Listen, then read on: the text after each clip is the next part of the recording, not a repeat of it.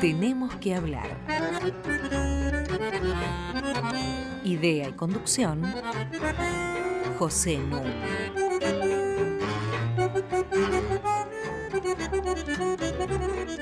Muy buenas noches y muy bienvenidos a la emisión número 5 de Tenemos que hablar. Como ustedes saben es un espacio básicamente de reflexión con el que ustedes se pueden comunicar a través de tenemos que hablar arroba radionacional.gov.ar.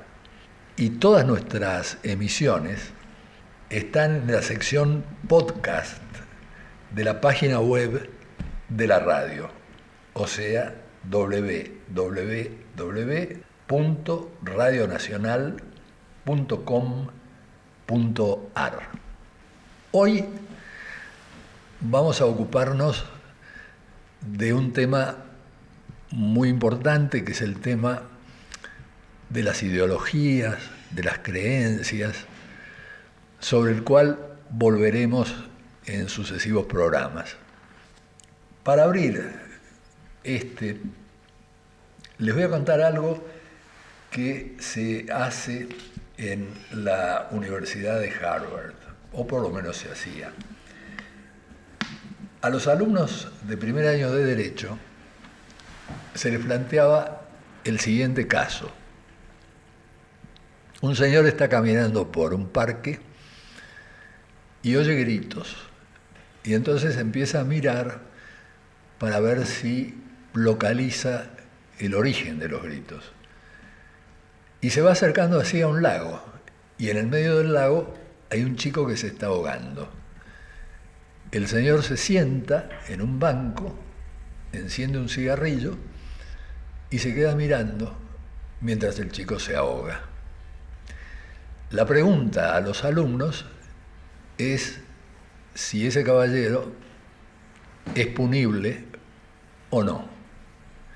Todos contestan indignados que sí y que tiene que ser castigado duramente.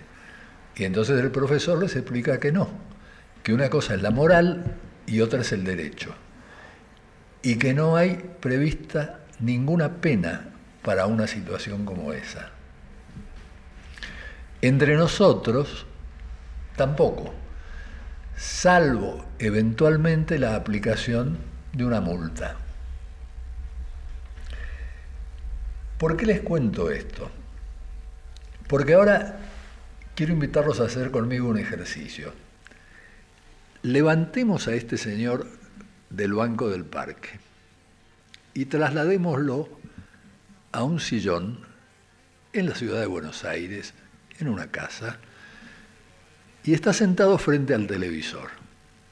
Y está viendo noticias, tales como, por ejemplo, que actualmente hay un 32,2% de pobres.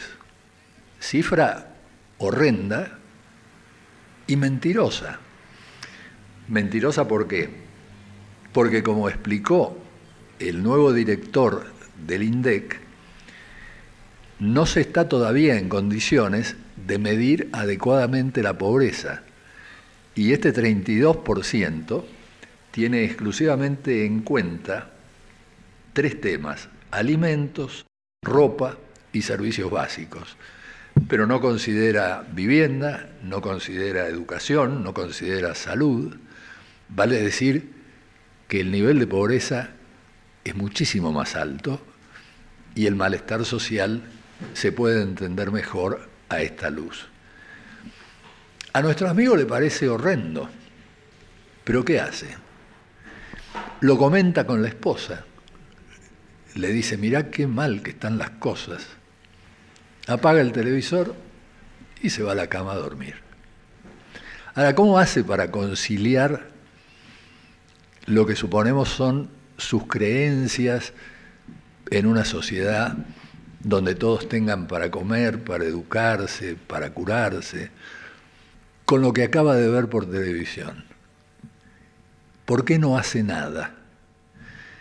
Bueno, porque hay otras creencias que tratan de conciliar esta incoherencia.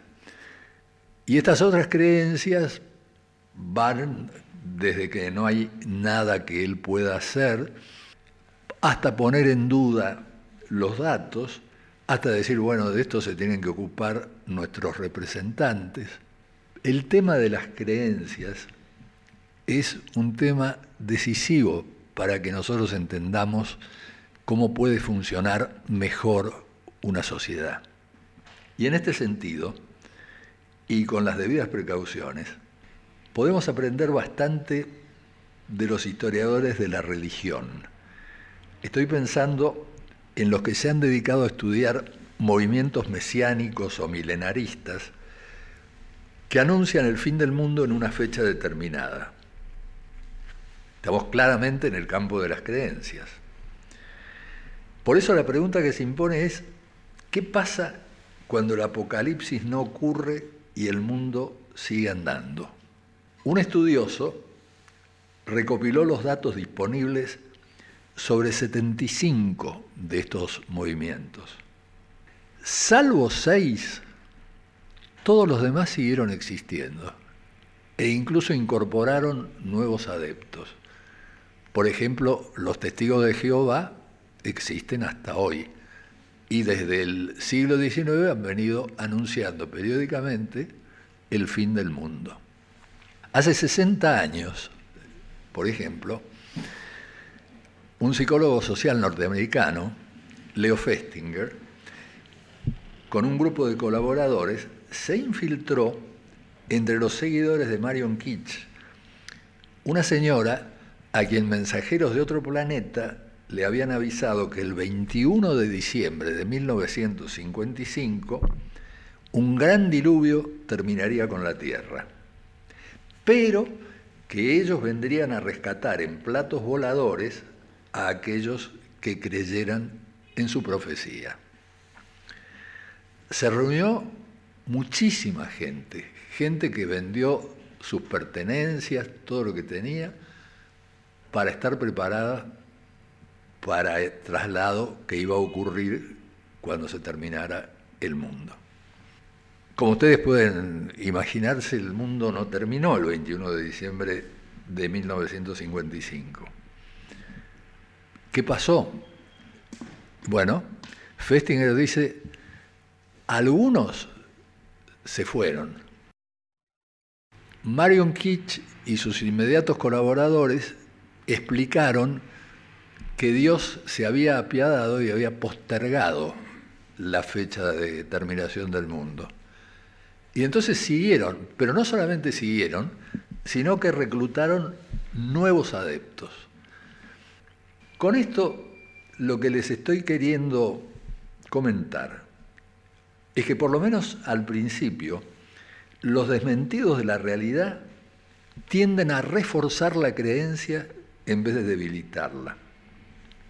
Y eso que como ustedes se dan cuenta, no se trata de hechos más o menos debatibles como los niveles de inflación o de desempleo. Una de dos, el mundo se acaba o no se acaba. Pasa algo que es muy importante tener en cuenta, sobre todo en las lides políticas. Los creyentes una vez que uno los ha captado, no creen lo que ven, sino que ven lo que creen.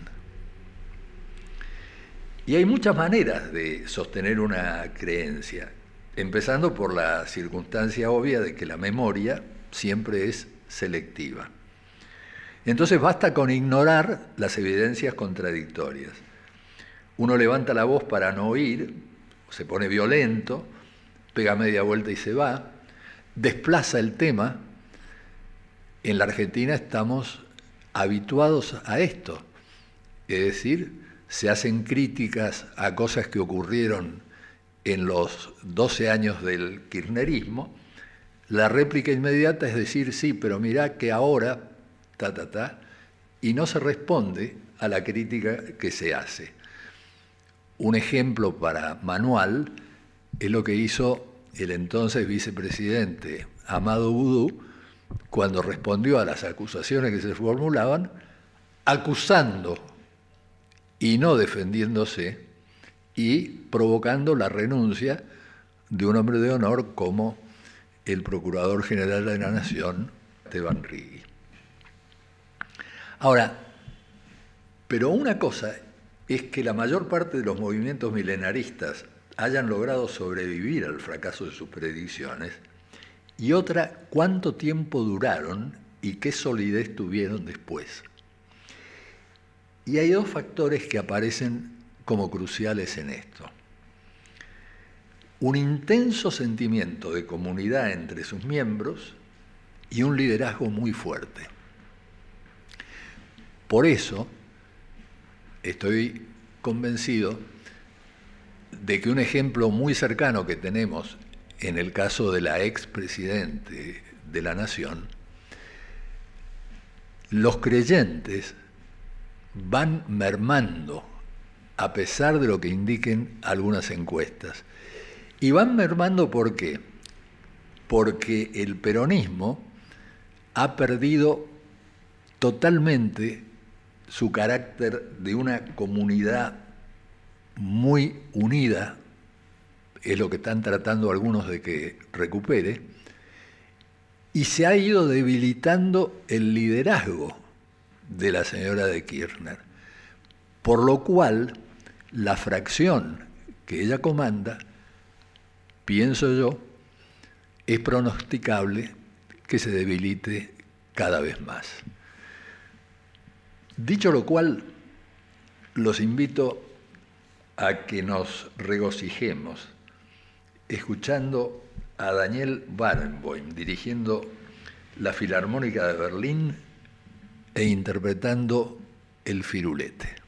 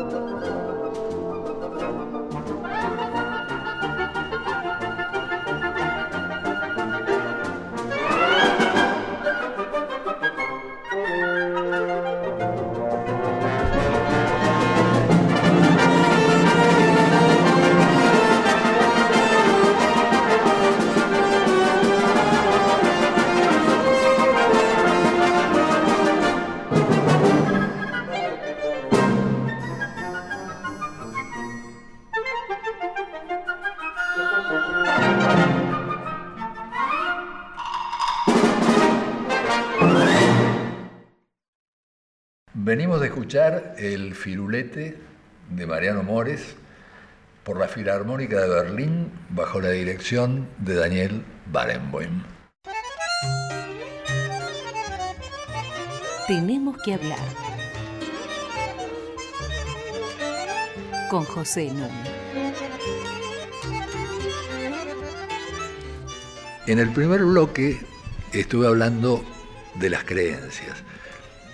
Ahora me quiero referir al tema de las ideologías que se suponen están destinadas a intervenir en las creencias populares para mantenerlas, para cambiarlas, para transformarlas. Y acá hay algo que me parece importante que se comprenda. Las ideologías políticas modernas datan de unos 200 años. Surgieron en Europa junto con el racionalismo y al mismo tiempo que las ciencias sociales. Y entonces una ideología se concebía como un modo básicamente racional de discurso en el cual se fundaba un llamado a la acción.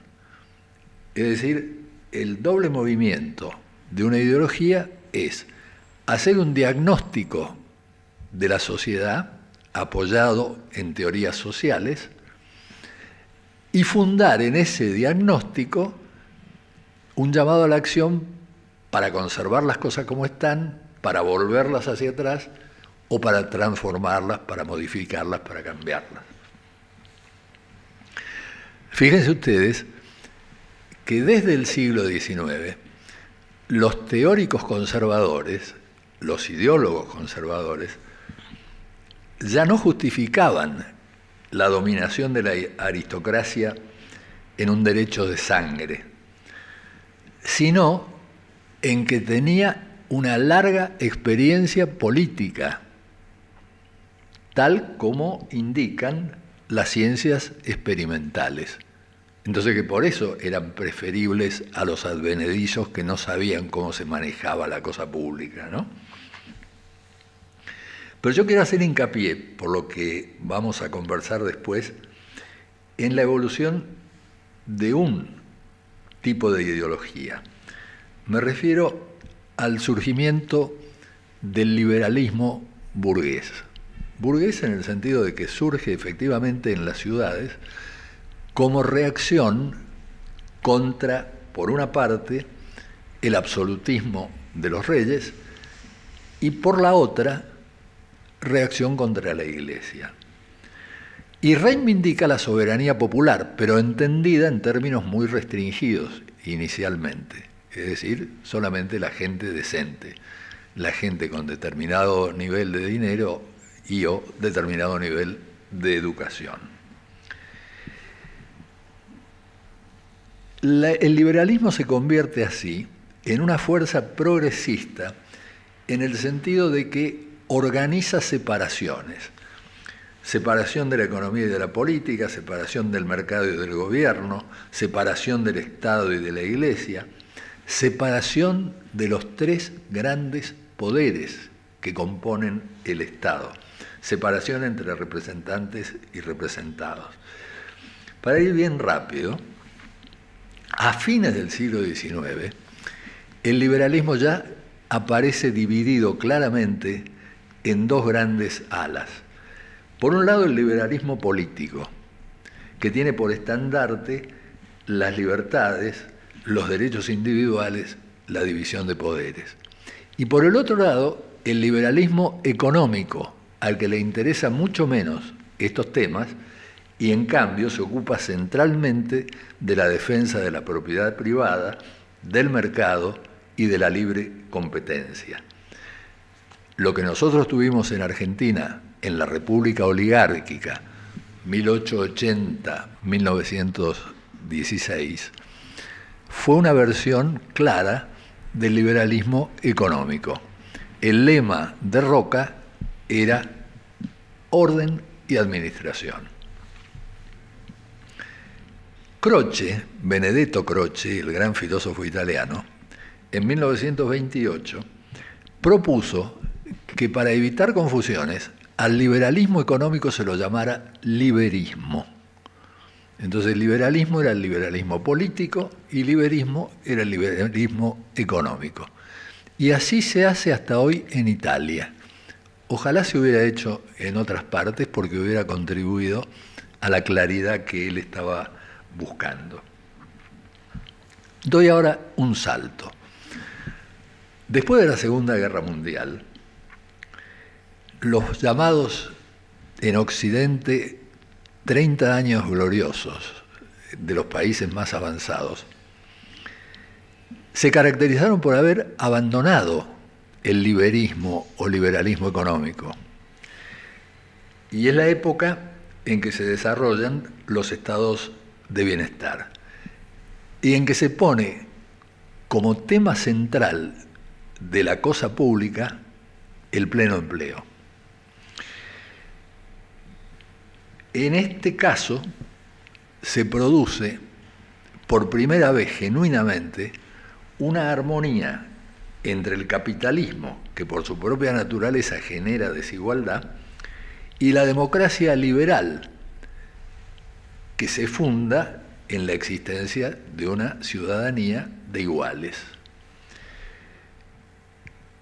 Esto va a durar hasta la crisis del petróleo en los años 70, época en la que empiezan a aparecer libros muy importantes atribuyendo todos los males a un exceso de democracia y de protección social.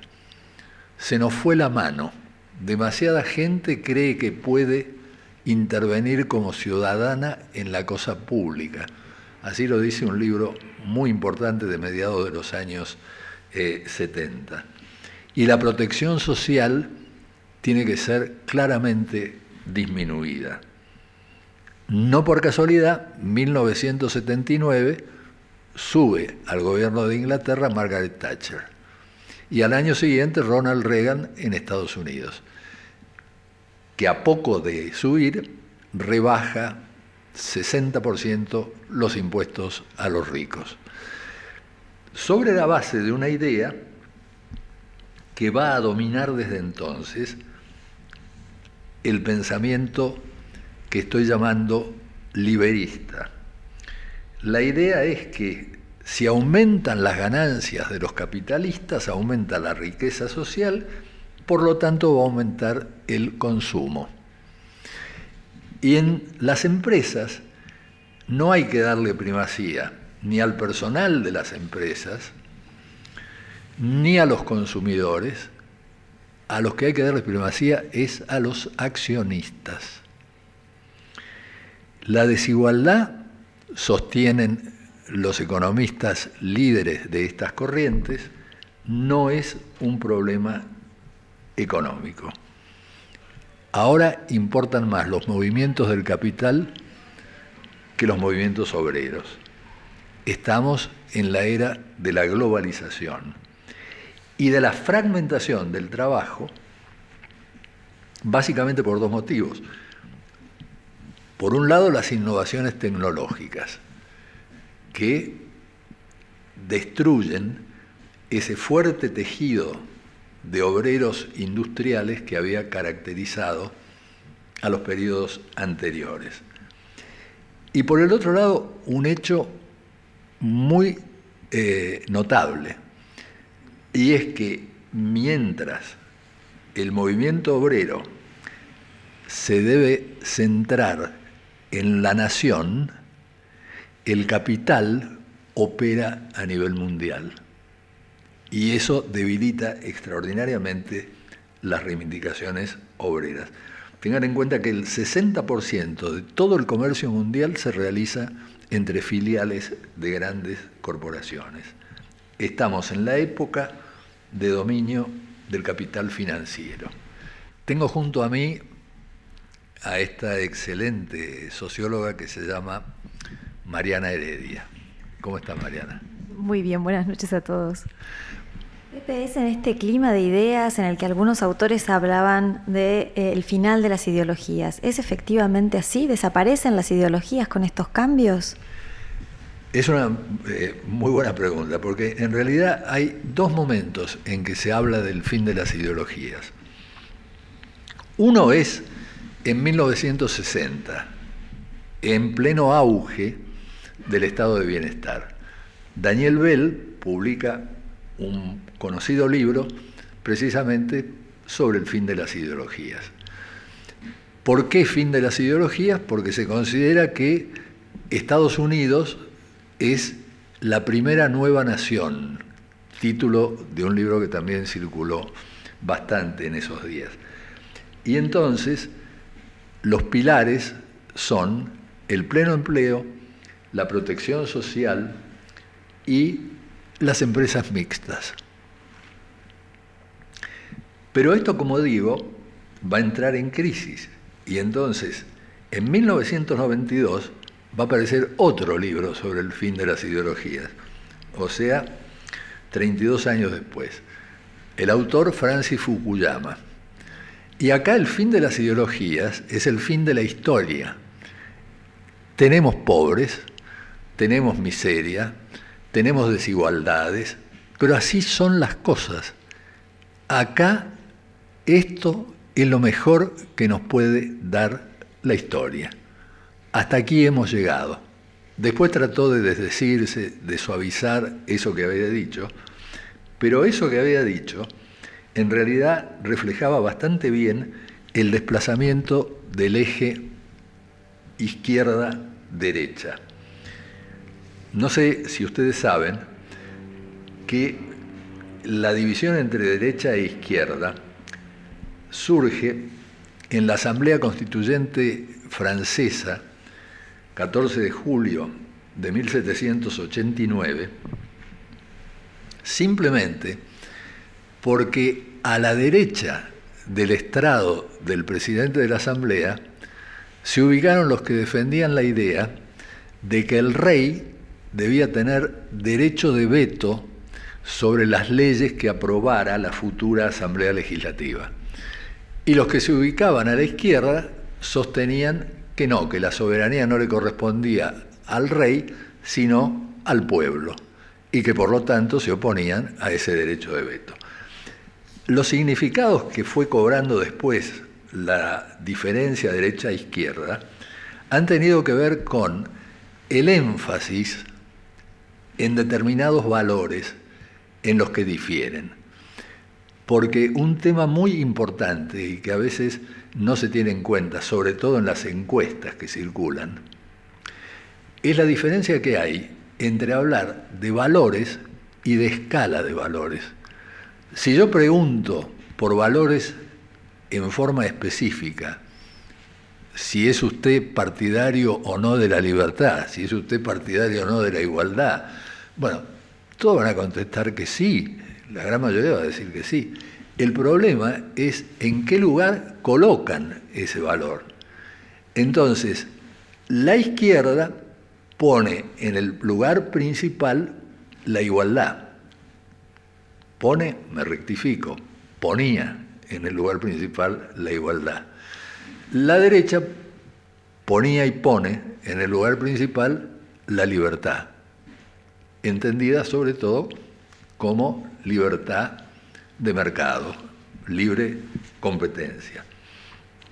Entraron en crisis estos planteos de derecha e izquierda arrasados por la globalización, el ascenso del capitalismo financiero, la fragmentación de los trabajadores, todos los fenómenos a los que aludí hace un momento.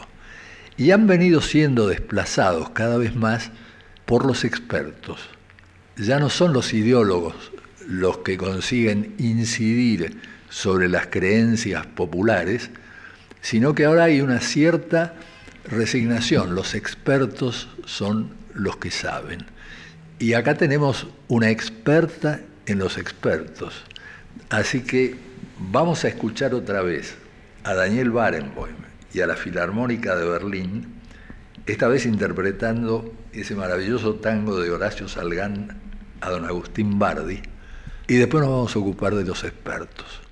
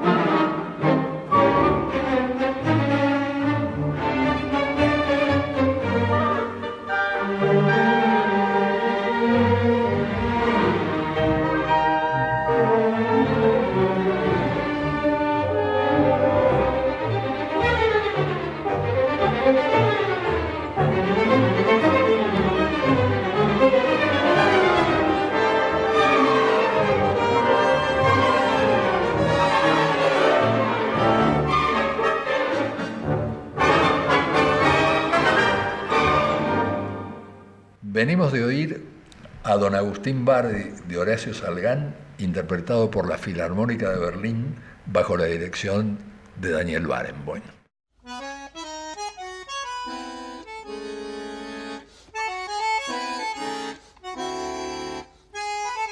Seguimos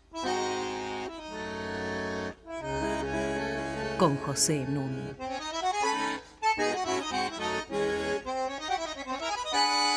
Venimos de hablar de la evolución de las ideologías modernas, que arrancan a fines del siglo XVIII y estallan, entran en crisis en los últimos 30 eh, o 40 años. Ahora hay una cosa muy eh, curiosa, y es que mientras se hablaba del fin de las ideologías, iba creciendo una ideología mucho más abarcadora que las ideologías de izquierda o de derecha que conocíamos hasta entonces. Y me refiero al neoliberalismo. Y acá una sola aclaración para nuestros oyentes. En Europa el liberalismo económico, insisto, salvo en Italia, eh, se llama liberalismo. En Estados Unidos al liberalismo se lo llamaba liberalismo político en otras palabras, liberalismo era sinónimo de liberalismo político. Entonces, cuando llegan las corrientes del liberalismo económico, se les agrega el prefijo neo para diferenciarlos del liberalismo político. Por eso neoliberalismo. Y el neoliberalismo viene de la mano de los que supuestamente saben de la mano de los expertos, de la mano de los que tienen la verdad acerca de cómo funciona la economía y la sociedad. Mariana Heredia se ha dedicado durante años a estudiar este tema. Me gustaría mucho escucharla. Muchas gracias por este espacio, Pepe, y por eh, esta introducción tan clarificadora sobre un término que en Argentina fue siempre muy problemático, ¿no? Por momentos para algunos parece que ser llamados liberales o de derecha es un insulto, ¿no es cierto? Las eh, identidades ideológicas se llevan mal, parece, con los clivajes políticos en Argentina, ¿no? Es difícil ponerle eh, nombre a las propuestas que se plantean eh, a la sociedad. Y en ese sentido, mencionabas el texto de Fukuyama, escrito en un momento donde tras la caída del muro de Berlín parecía que este, la democracia y el capitalismo se habían expandido en todo el planeta este, como las instituciones superadoras de todo lo anterior y que ya no había más historia. Y antes comentabas cómo en la crisis del, 79 o en la crisis del 73, este, eh, con el petróleo, empieza a gestarse, ¿no es cierto?, el desmontaje del estado de providencia y de estas instituciones de protección eh, al trabajo o a los sectores populares que se habían construido trabajosamente este, luego de la, de la, Segunda Guerra en Europa, pero también en, en América Latina. Em, y la pregunta es entonces, bueno, ¿cuál fue el rol de los ideólogos, los expertos y las ideologías en esta gran transformación, ¿no? de un tipo de régimen socioeconómico a otro, de un momento eh, de discusión, de este, disputa entre proyectos de, sociedad diferentes, hasta este, el advenimiento de este orden que parece ser el único posible. Eh, y la Argentina eh, es un caso interesante para eh, analizar ese, ese, pasaje. Y si uno recorre los diarios principales del país en la década de los 50, de los 60, se sorprendería incluso en gobiernos militares de cuán viva, de cuán efervescente era la discusión sobre la orientación que tenía que asumir el Estado para garantizarle al país el lugar de gloria y de bienestar que los ciudadanos merecían. Militares, eh, dirigentes políticos, dirigentes sindicales, intelectuales, eh, personas de diversos perfiles y trayectorias tomaban la palabra para discutir desde criterios morales proyectos distintos de eh, sociedad. Pero es a partir de la década de los 70, cuando si uno sigue en esa lectura este, de los diarios, empieza a notar que aparecen nuevas figuras con nuevos discursos. Y esas figuras van, a ser sobre todo los expertos, que van a aparecer cada vez más en los medios de comunicación, que van a avanzar cada vez más sobre diversos temas y que no van a ser cualquier tipo de expertos. Si le preguntamos a cualquier argentino eh, si recuerda el nombre de algún ministro de, Economía, de Educación, de Trabajo, de Defensa de los últimos años, seguramente sea mucho más capaz de recordar el nombre de Martínez Dios, Domingo Cavallo o Axel Kisilov que de los otros funcionarios públicos que se desempeñaron en áreas igualmente importantes. Porque efectivamente, si algo caracteriza este ascenso reciente de los expertos es que se ha asociado cada vez más la figura del experto con la figura del economista. ¿No? Y son estos economistas que fueron ganando cada vez más atribuciones, que fueron monopolizando el control de los bancos centrales y de los ministerios económicos, que fueron accediendo al poder sin tener recorridos partidarios ni políticos, ¿no? quienes van a representar este gobierno de la razón y de la ciencia este, que venía a disputar el orden social anterior. ¿Y en qué sentido venía a disputarlo? ¿En el sentido de un proyecto alternativo? No necesariamente. Eh, sí hubo grandes este, confrontaciones ideológicas en países eh, como los de Europa del Este, donde había un sistema que se desmoronaba y otro sistema que aparecía como eh, la solución a todos los problemas. Pero en la Argentina fue un poco particular.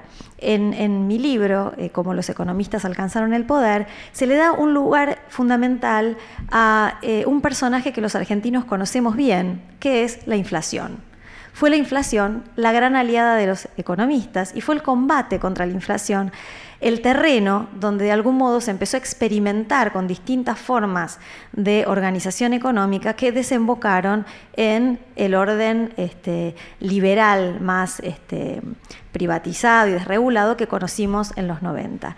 ¿Era un personaje nuevo en la Argentina de los años 70 u 80 la inflación?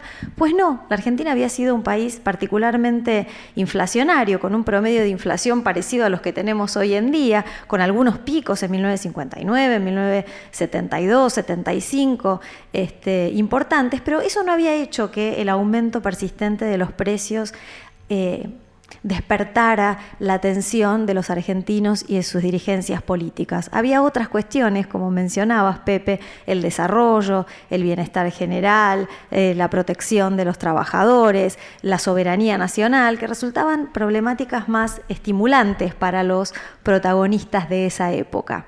Es a partir del Rodrigazo en 1975, pero sobre todo de la última dictadura, este, que la inflación va a alcanzar de manera sostenida los tres dígitos y que las autoridades van a ir acordando cada vez más este, más importancia al combate de este ascenso de los, de los precios. Y a esta disputa, a esta batalla eh, contra este fenómeno irrefrenable, contra este eh, caballo bravío que nadie logra dominar, es donde se va a terminar jugando la gran transformación de la sociedad argentina de los últimos años.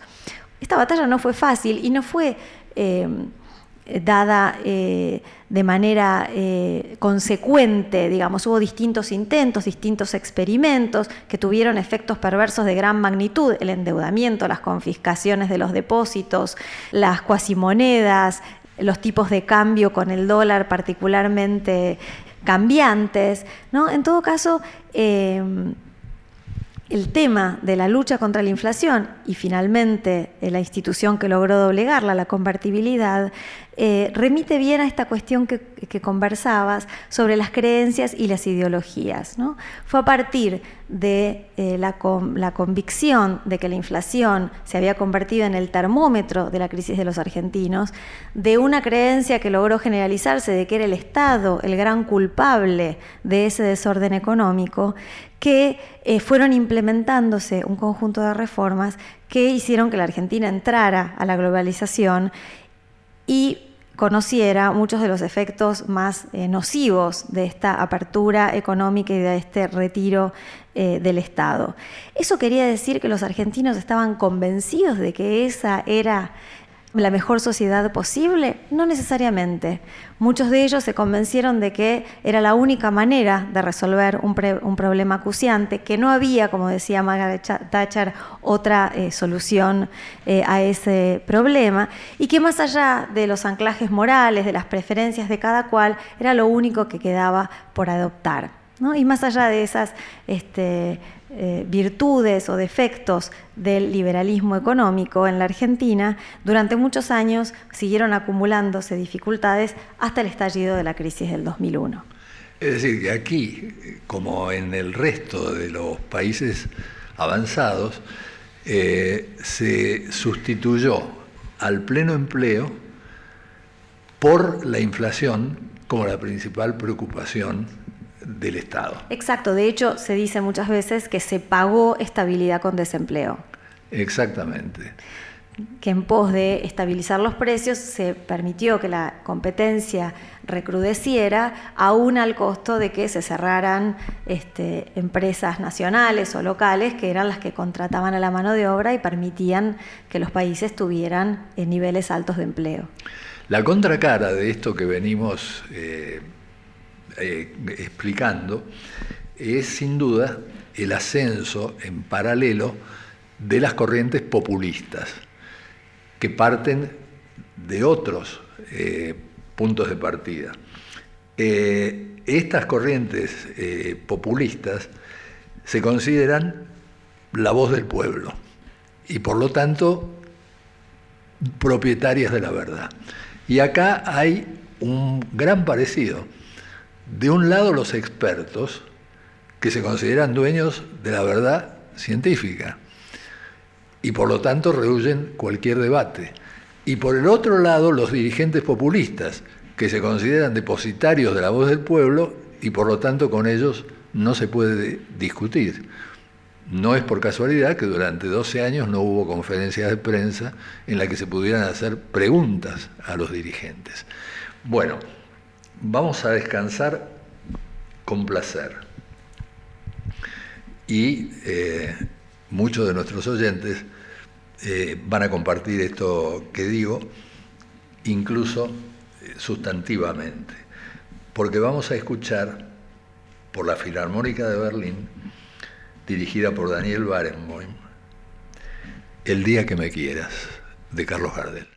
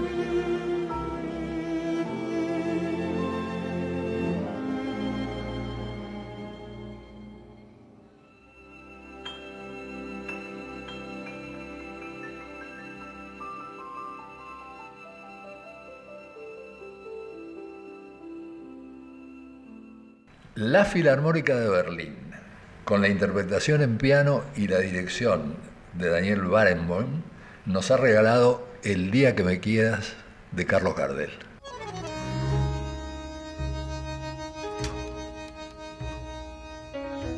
Seguimos en Tenemos que hablar con José Nuno.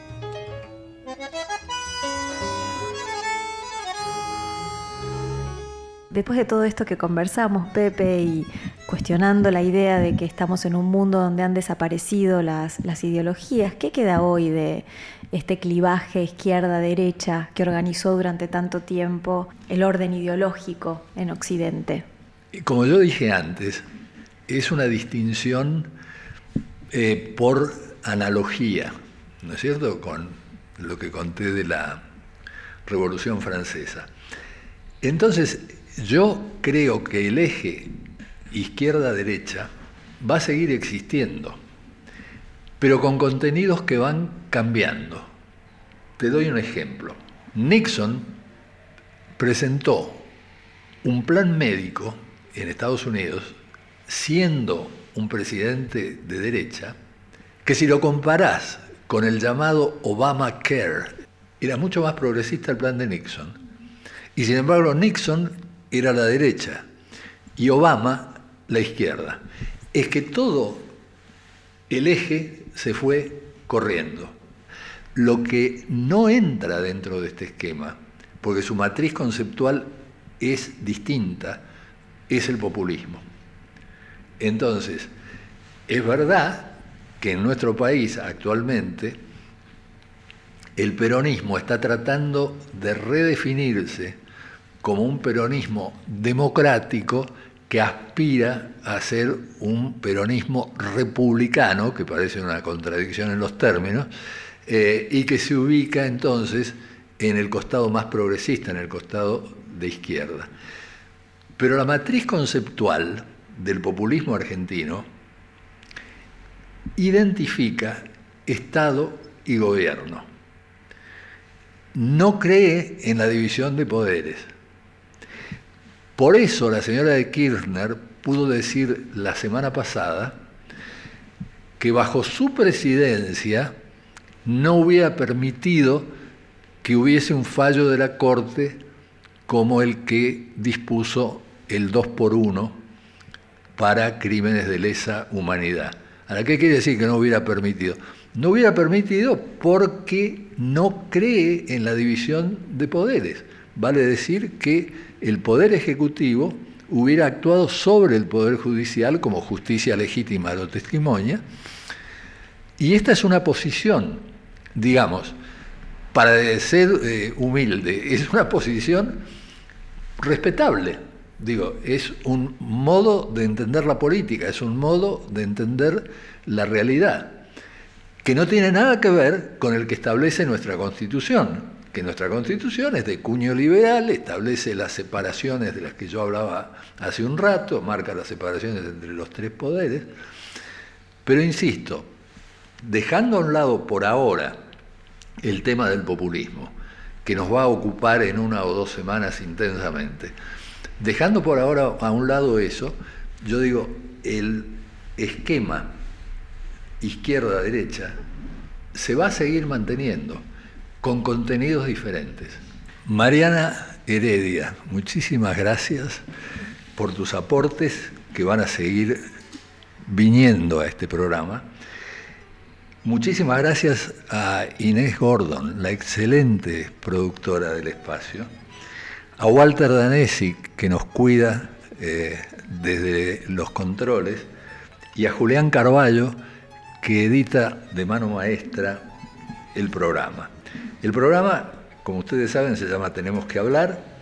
Está en podcast de www.radionacional.com.ar y además disponemos de una dirección que es tenemos que hablar radionacional.gov.ar donde esperamos que ustedes se comuniquen con nosotros. Me despido de todos ustedes y como decía Wimpy, que todo sea para bien.